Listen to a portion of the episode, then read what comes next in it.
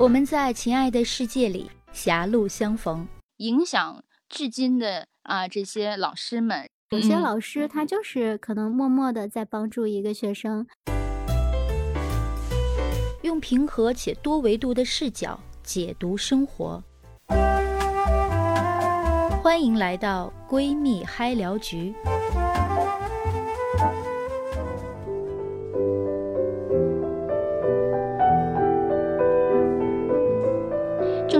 今天的话题啊，说说曾经你和老师的那些小秘密。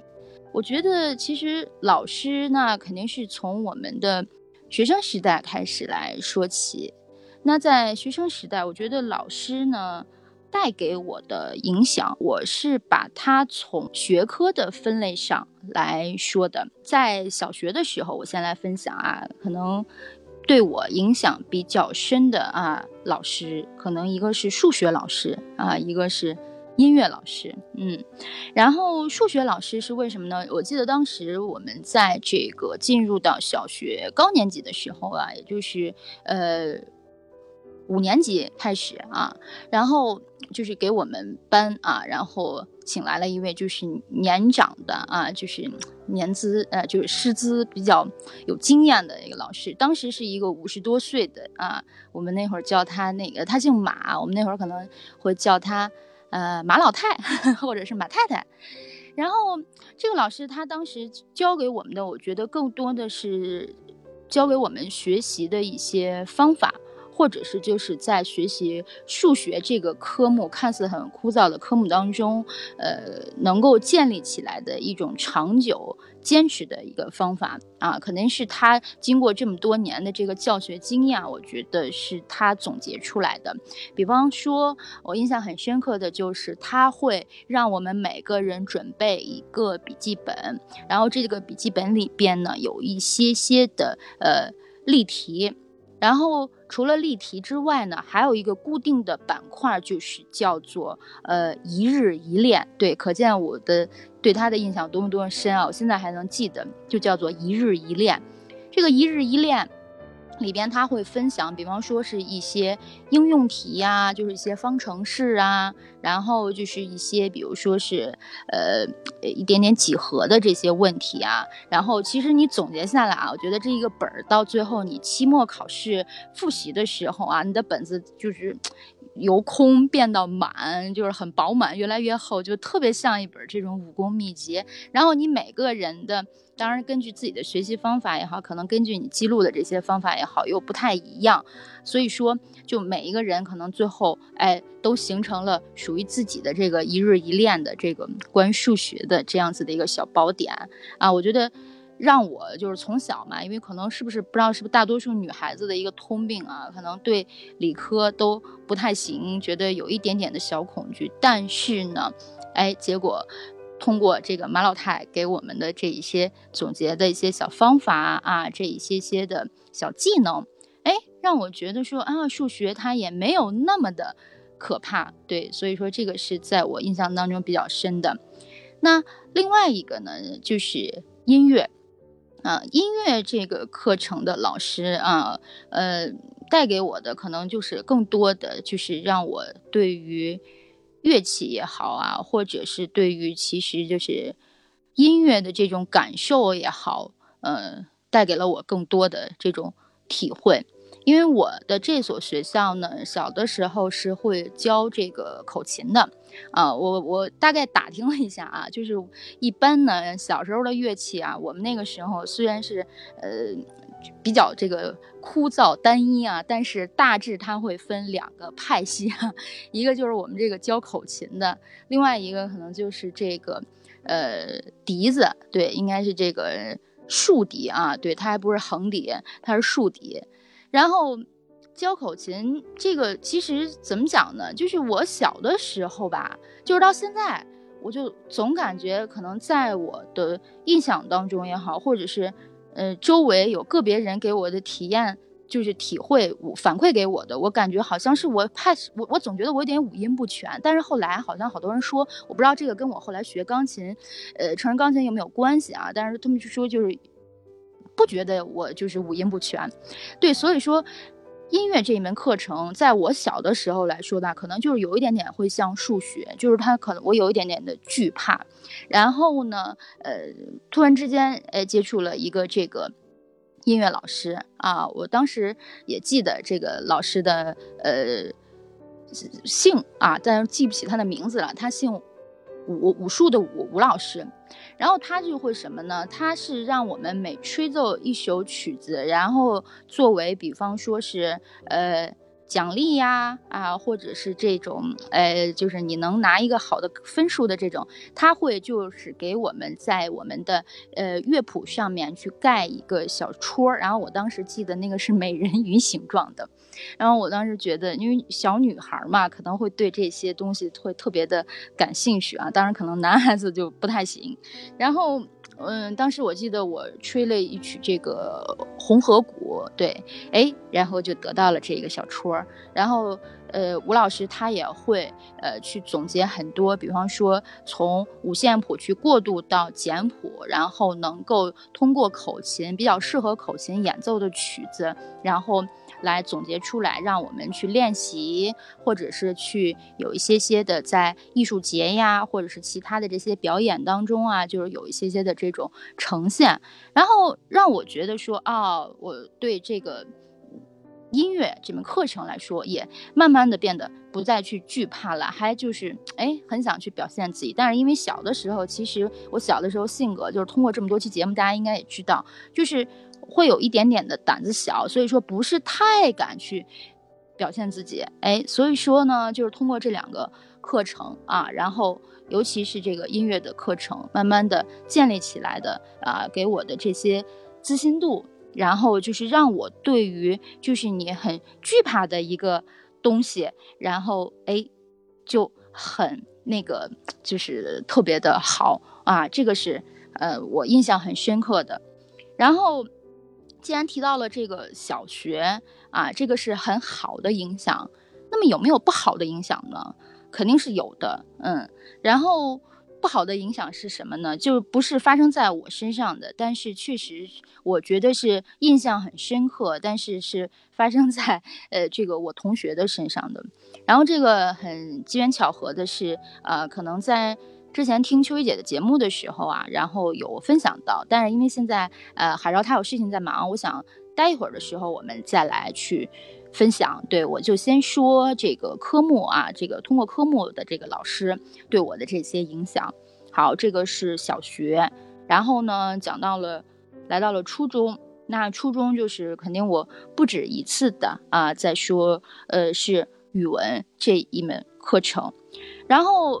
语文这门课程呢，更多的其实就是对我阅读习惯的养成。对，一个是阅读，一个就是写作。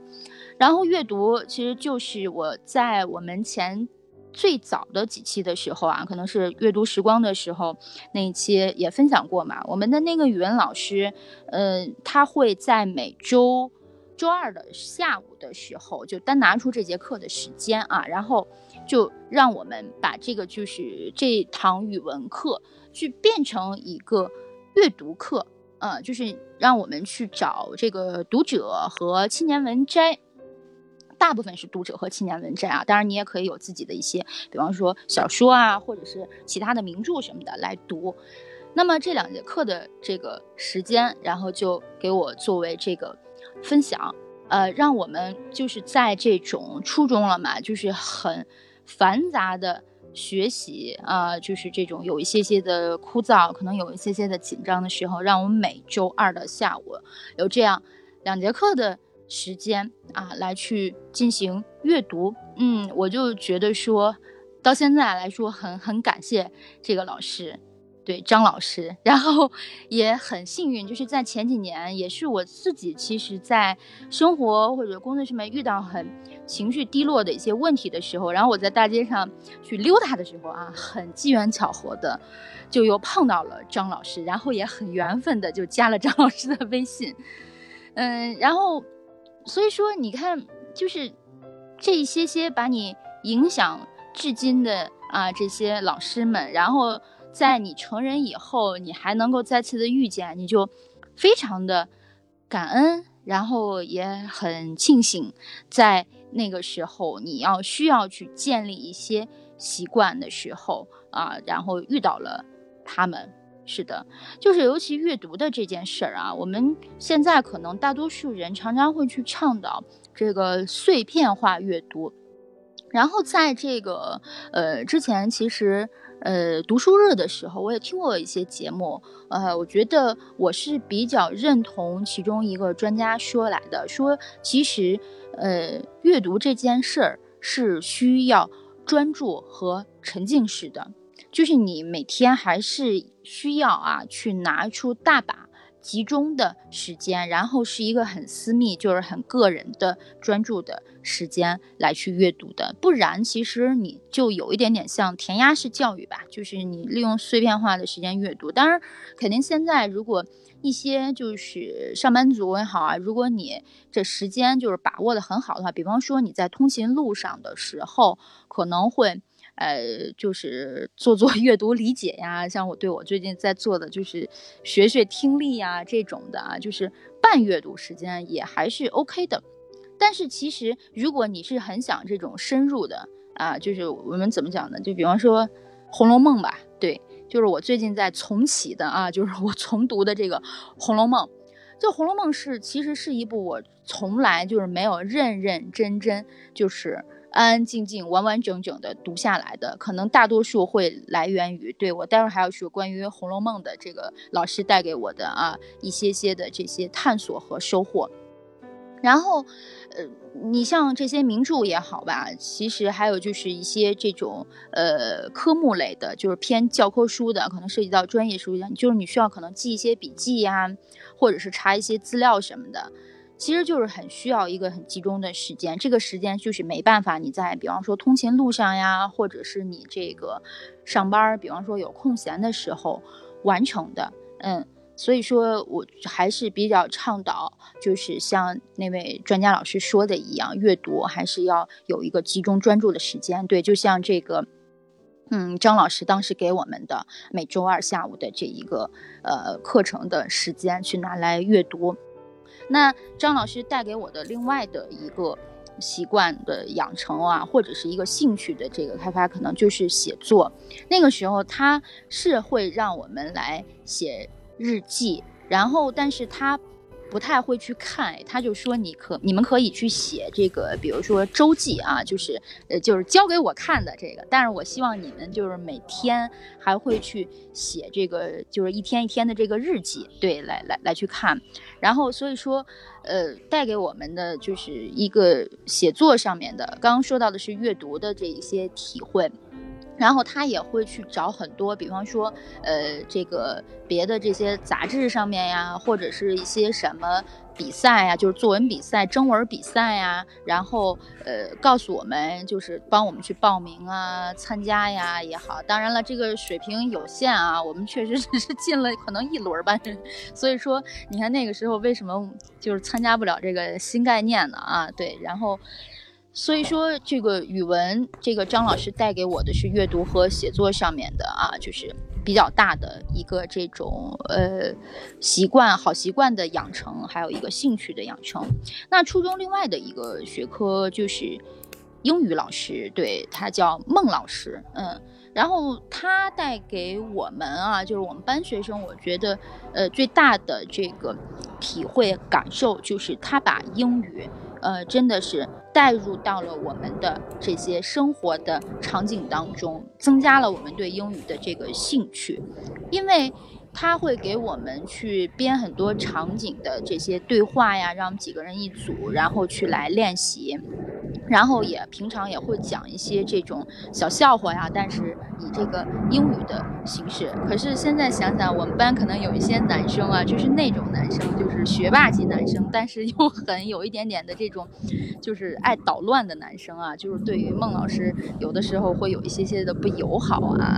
但是现在想想啊，就是我一直呃，虽然说最后呃慢慢的长大以后啊，在英语上面这个学习这个坚持的不太好，但但是一直没有泯灭掉这个学习英语的热情，应该是当时初中这个孟老师帮我就是建立起来的。对这个里边插一句，还有一个学科就是历史老师。当时我们换了一个，就是历史老师，呃，张老师，对，那个老师就是特别有气质。首先就是我们这一个颜控来讲的话，这个气质拿捏的很到位，我们就很喜欢听他的课。然后他讲的那些世界史，让世界史的整个体系呀、脉络都很清晰。所以那个时候我的这个历史成绩是层层的飙升哈，就是基本上会拿全班的这个最高分，就是九十八分啊，或者是。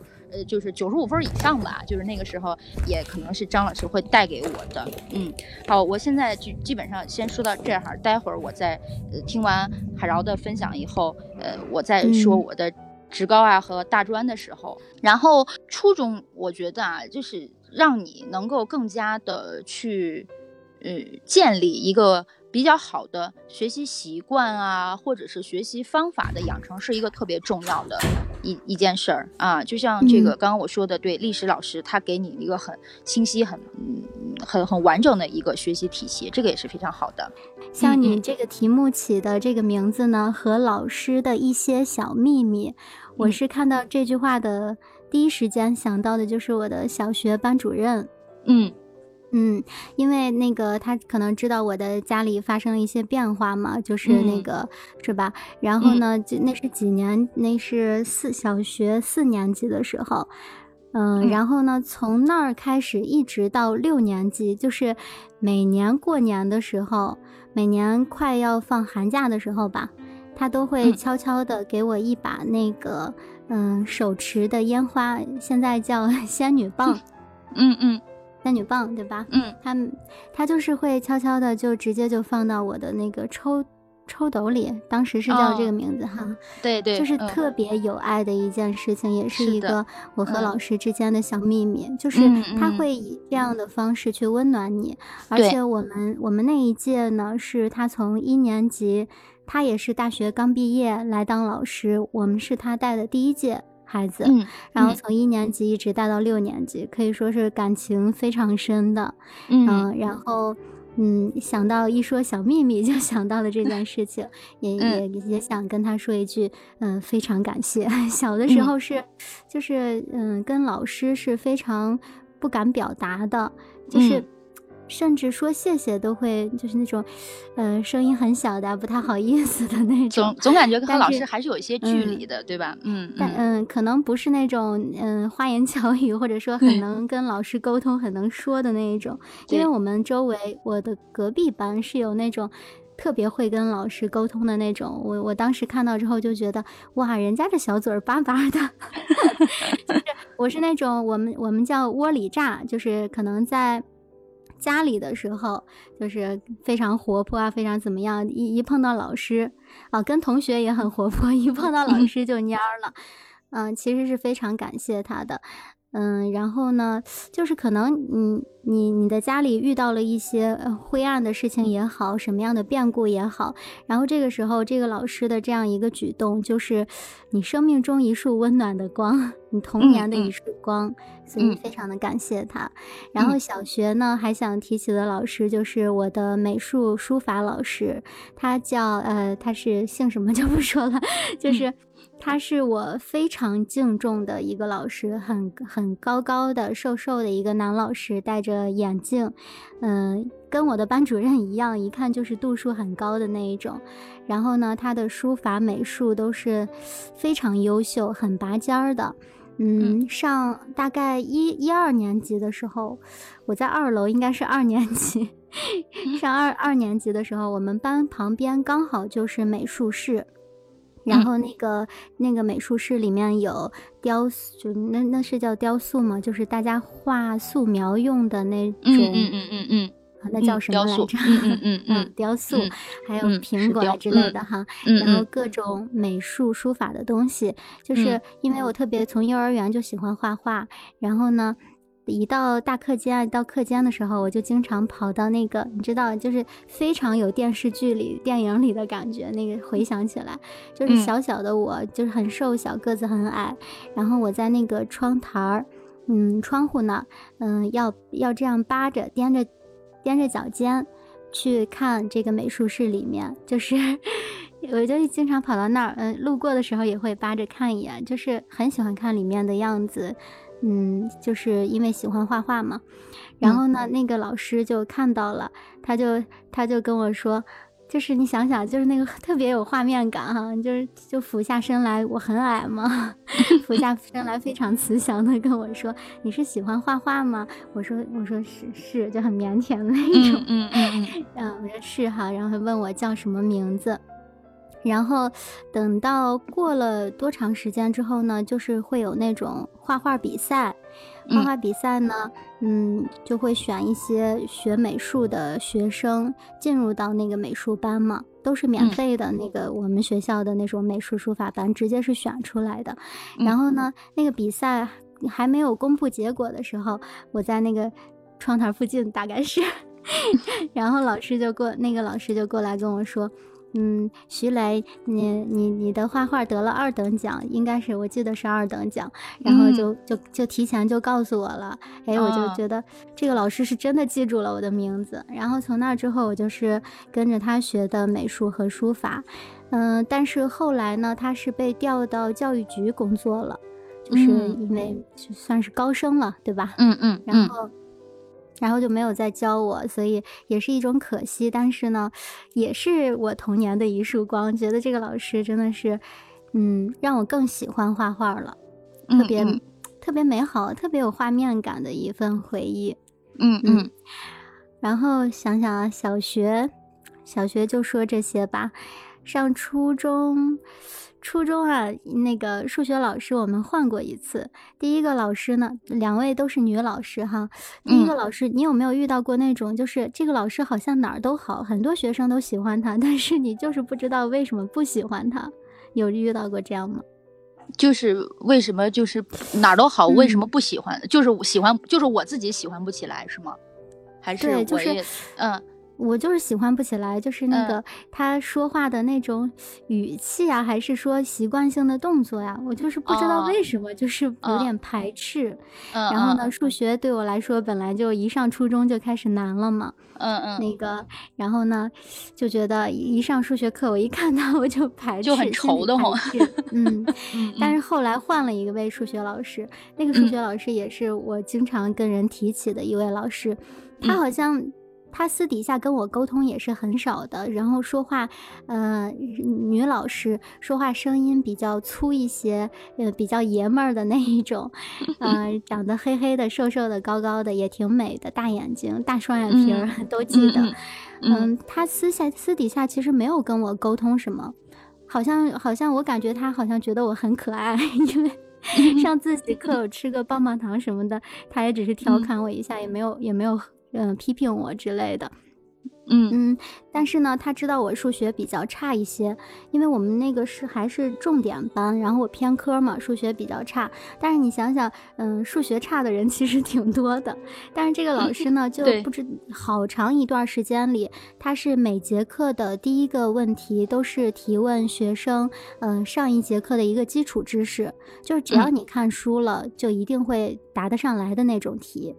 嗯，然后呢，有好长一段时间，就是数学课的第一个问这个问题的时候，一定叫的是我。他就问这一个一个回顾上一上一节课的问题，嗯嗯，就是嗯，就叫我大名哈，就是直接就会叫我，然后站起来回答这个问题。他想给我自信，就是说，嗯，可能让你一整节课你都必须要好好听的那种。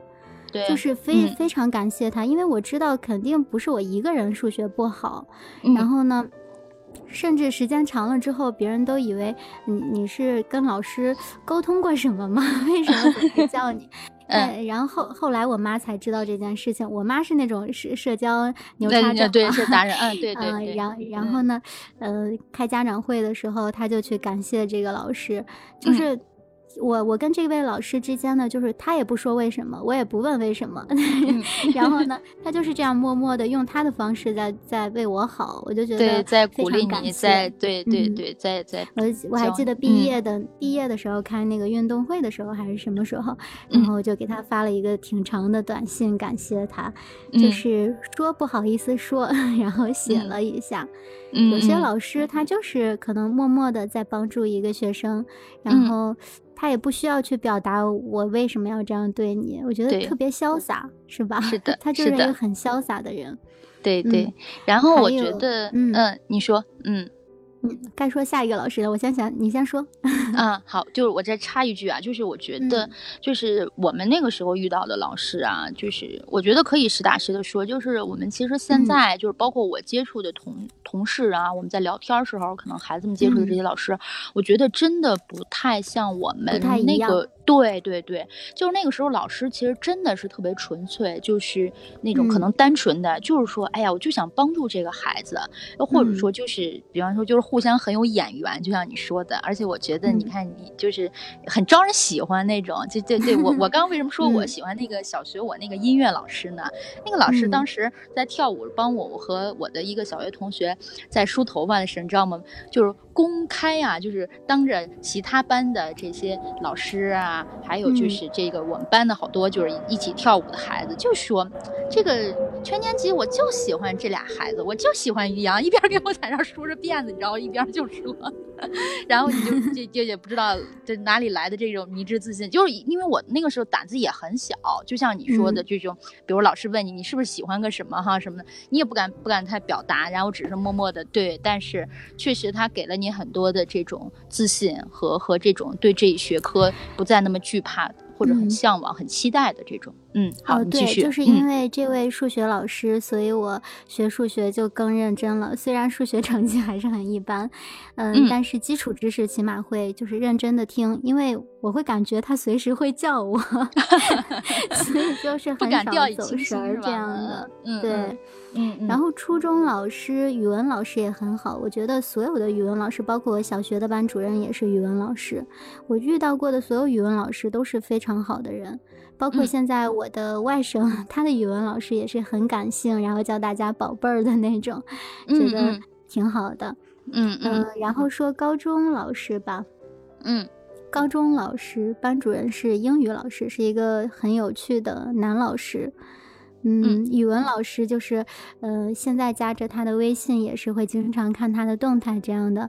嗯他是一个。非常有魅力。刚才你也有提到这样的老师哈，特别有气质，特别有魅力，气质拿捏的很到位。对，他是我我头发最长的老师，他的头发就是到屁股那儿，就是也瀑布般的黑发，就是很长的头发。哎，是，我也觉得，我记得是对我虽然没有我喜欢老师是特别长发，但是我觉得好像我们小的时候接触的老师真的就是有那种留很长很长的头发的。嗯。嗯，对我们这边对很多老师会扎起来，但是那个语文老师呢，是是散我我们？的马老师，我们都非常喜欢的老师，他就是经常是散着头发，然后走路的时候很飘逸的时候，嗯，特别美。然后有的时候他是那种又有点可爱呀，架着胳膊走过来的时候，就觉得很，虽然他是个大高个儿，但是有时候觉得整个人都很轻盈。嗯，主要还是人格魅力，就是对。